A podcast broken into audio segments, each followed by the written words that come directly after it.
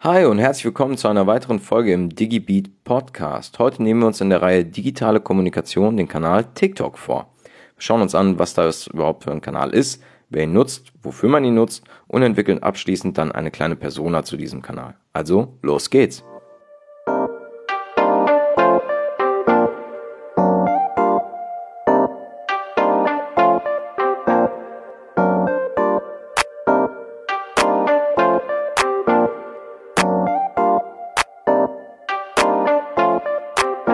TikTok wird jeder schon irgendwie gehört haben, sei es durch Kritik an TikTok und dem System in China, denn TikTok kommt aus dem Land der aufgehenden Sonne, oder durch irgendwelche Jugendliche und Kinder, die morgens im Bus ihre Fahrzeit mit dem Durchscrollen auf diesem Kanal etwas erträglicher machen wollen. TikTok ist das Medium für die Jugend. Stimmt das? Schauen wir rein. TikTok ist in erster Linie eine App, bei der das Format Video im Vordergrund steht. Kurze Filme, die Nutzer aufnehmen und mit ihren Followern teilen. Die Videos sind so zwischen 15 Sekunden und 5 Minuten lang. Anfangs gab es sogenannte Lip-Sync-Videos, die auch im Vordergrund standen, also Videos, bei denen ein Lied eingespielt wurde, das die Nutzer dann Playback-artig mitgesungen haben. Mittlerweile findet man auf TikTok kurze Clips jeglicher Art. Andere Inhalte wie Fotos, Links und Veranstaltungen entsprechen nach wie vor nicht dem Konzept der App und sind dementsprechend auch nicht präsent.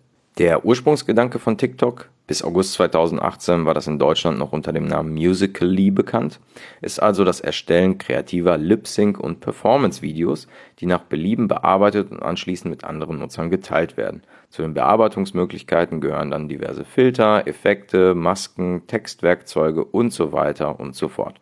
Wenn es um ein neues soziales Netzwerk oder auch einen neuen Kommunikationskanal am Markt geht, fragen sich viele auch direkt, Gehört es zu Facebook? Ist es irgendwie mit Facebook verwandt? Im Falle von TikTok lautet die Antwort hier ganz klar nein. Vielleicht aber in Zukunft, das wissen wir noch nicht. Die App TikTok hat ihren Ursprung also in China. Hier ist sie auch nach der Fusion mit der Konkurrenzplattform Musical.ly nach wie vor unter dem Namen Douyin bekannt und ausgesprochen beliebt. Hinter der App steckt das chinesische Unternehmen Beijing ByteDance Technology Limited, kurz ByteDance. Neben TikTok stellt das Technologieunternehmen weitere mobile Plattformen zur Verfügung. Auf allen Plattformen spielt das Format Video eine zentrale Rolle. Noch ist TikTok der Kanal der jungen Menschen, während sich auf Facebook und inzwischen auch auf Instagram nicht nur Eltern, sondern auch die internetaffinen Großeltern tummeln, sind die Jugendlichen hier weitestgehend unter sich und lassen ihrer Kreativität freien Lauf. Ein weiterer Aspekt, der die Beliebtheit der App unter den ca. 13 bis 19-Jährigen erklärt, ist der klare Fokus auf 15-sekündige Videoinhalte. Diese lassen sich nicht nur leicht und zwischendurch konsumieren, sogenannter Snack-Content, sondern dank der vielen Bearbeitungsmöglichkeiten, die TikTok seinen Nutzern zur Verfügung stellt, auch einfach produzieren. Anders als bei YouTube sind die Inhalte auf TikTok oftmals in Minutenschnelle erstellt und brauchen keine Tage oder gar wochenlange Vorbereitung. In der Zeit, in der bei der Generation Z und der folgenden Generation Alpha von Aufmerksamkeitsspannen von Goldfischen geredet wird, ein echter Problemlöser. Vielleicht durch schlechte Recherche meinerseits, vielleicht aber auch durch das Herkunftsland von ByteDance ist es leider gar nicht so leicht, offizielle Nutzerzahlen für TikTok zu finden. Seit Herbst 2019 geistert ein geleaktes Pitch-Deck durchs Netz, das folgende Zahlen offenbart. Weltweit nutzen 800 Millionen Menschen TikTok, davon 500 Millionen in China. In Deutschland wird die App von 5,5 Millionen Menschen regelmäßig genutzt. Die durchschnittliche Nutzungsdauer in Deutschland beträgt 50 Minuten pro Tag. Auch wenn die Zahlen logischerweise noch nicht an Facebook, Instagram oder YouTube herankommen, kann man sagen, TikTok holt stetig auf und erlangt zunehmend an Relevanz. Unternehmen, die auf Social Media omnipräsent sein wollen oder müssen, dürfen diese Plattform längst nicht mehr ignorieren. Jetzt fragen wir uns natürlich auch, wer sind denn die Influencer von TikTok? Die Top 20 Accounts wurden von OMR am 7. Januar untersucht und dabei wurde festgestellt, dass die Top-Influencer dieses Kanals hauptsächlich aus den USA oder teilweise auch Indien stammen. Auf Platz 1 findet sich der Account von Lauren Gray mit Stand heute 38,8 Millionen Followern. Interessant ist, dass bis ca. 2019 die deutschen Zwillinge Lisa und Lena zu den reichweitenstärksten Accounts zählten. Sie hatten in den vergangenen Jahren mit der Kombination von Instagram und damals noch Musical.ly eine enorme Reichweite aufgebaut und gehörten zum Top 1 Account auf, dann eben ab November 2017 TikTok. Sie schlossen ihren Account dann im März 2019, aufgrund des Erwachsenwerdens und der unterschiedlichen Interessen. Sie wurden dann von der erwähnten Lauren Gray ersetzt. Sie ist seit 2017 bei TikTok und hat neben dem Top-Influencer-Status auf der Plattform dann auch noch eine Karriere als Sängerin eingeschlagen. Mit 7,4 Millionen Followern finden wir Falco Punch auf TikTok, der in Deutschland den ersten Platz belegt. Der Hamburger ist der erfolgreichste deutsche Influencer auf TikTok. Interessant wird es, wenn wir zu den Accounts mit den meisten Views kommen. Wenn man sich nun die Funktion hinter TikTok anschaut, erkennt man, dass TikTok dem Nutzer Clips in einer Art persönlichem Feed anzeigt. Also zeigt er nicht zwangsläufig die Videos der Accounts, denen man followt, an, sondern der Accounts, die zu den Interessen passen. Die Accounts mit den meisten Views kommen aus Indien. Trotz vieler Verbote steigt die Anzahl der Nutzer dort. Das sind Erkenntnisse, dass vielleicht nicht die Abozahlen, sondern die Views der entscheidende KPI für diesen Kanal sind. Der deutsche Account mit den meisten Views ist der Account von Laura Sophie.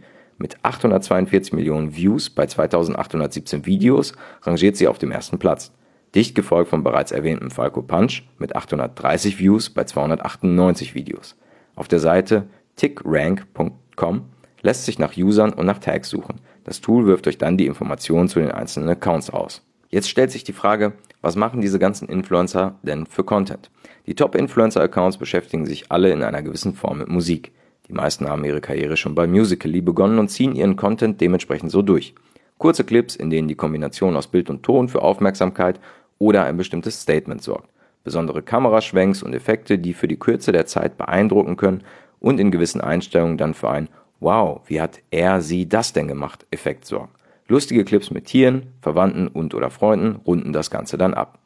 Sicherlich gibt es auch hier die andere Seite, die traurige WikiLeaks-Like-Seite. Hier ist TikTok bzw. ByteDance auch des Öfteren in Kritik geraten. Videos wurden zensiert, Accounts entfernt. Warum? Weil sie nicht dem Ideal entsprachen, vielleicht nicht der politischen Ansicht des Konzerns oder der Regierung des Landes, vielleicht auch nicht den gesellschaftlichen Ansichten der Regierung gefallen haben. Im letzten Jahr wurde von einer menschenverachtenden Plattform gesprochen, weil herauskam, dass es eine Obergrenze von Inhalten gehandicapter Menschen oder der LGBTQ-Community gibt. Das Ganze in einer Art Shadowban. Die Inhalte werden hochgeladen, sind auch ersichtlich für den User, der sie hochlädt, sie werden aber nie im Feed ausgespielt. Natürlich ist das nicht korrekt so.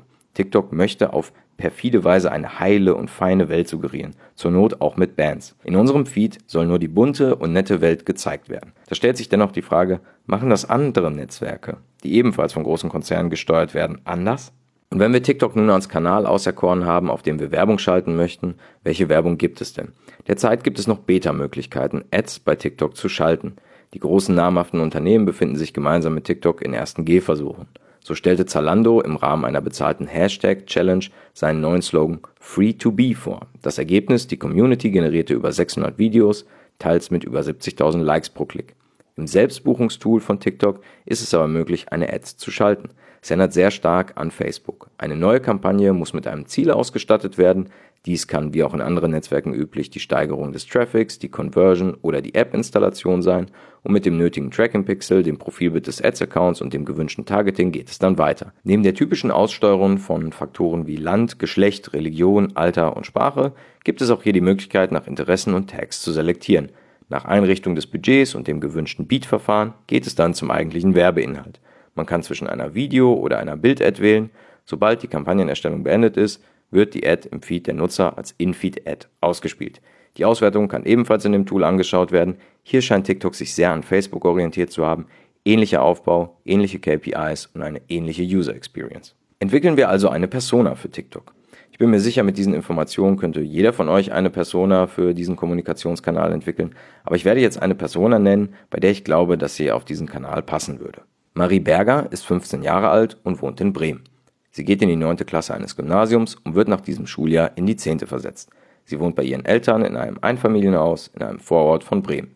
Ihre Eltern sind beide berufstätig und gesellschaftliche Gutverdiener. Marie interessiert sich für Pferde, Hunde und Katzen. Sie selber hatte früher eine Katze, die aber leider entlaufen ist. Sie würde gerne ein neues Haustier haben, bevorzugt einen Hund. Marie ist Einzelkind, wünscht sich aber, sie hätte eine große Schwester gehabt, die sie sich als Vorbild hätte nehmen können. Marie hat ein iPhone XS von ihren Eltern zum Geburtstag geschenkt bekommen. Ihre Handyhülle ist eine pastellfarbene Hülle von Apple. Die Apps, die sie zur Kommunikation mit Freunden und Familie besitzt, sind WhatsApp und Instagram. Sie hat keinen Facebook-Account. TikTok nutzt sie täglich und schaut neben den belustigenden Tiervideos auch die neuesten Videos der Influencer von ähnlichen Personas. Sie nutzt TikTok in den öffentlichen Verkehrsmitteln, auf dem Weg zur Schule und in ihrer Freizeit. Im digitalen Sinus-Milieu befindet sie sich unter den Selektiven. Sie hat einen souveränen Umgang mit Offline-Medien und eine selektive Online-Nutzung. Sie besitzt einen Laptop, den sie auch für Referate und ähnliches für die Schule nutzt. Sie liebt ihre Familie und hat eine enge Bindung zu ihrer Mutter. Nachdem sie die Schule abgeschlossen hat, möchte sie Tierärztin werden. Findet ihr, diese Persona passt zu diesem Kanal? Glaubt ihr, TikTok ist der Kanal der zukünftigen Generation? Würdet ihr Ads schalten oder ist TikTok bei euch schon abgeschrieben? Gefällt euch die neue Reihe der digitalen Kommunikation? Schreibt alles gerne in die Kommentare oder schreibt mir unter hello at digibeat.de.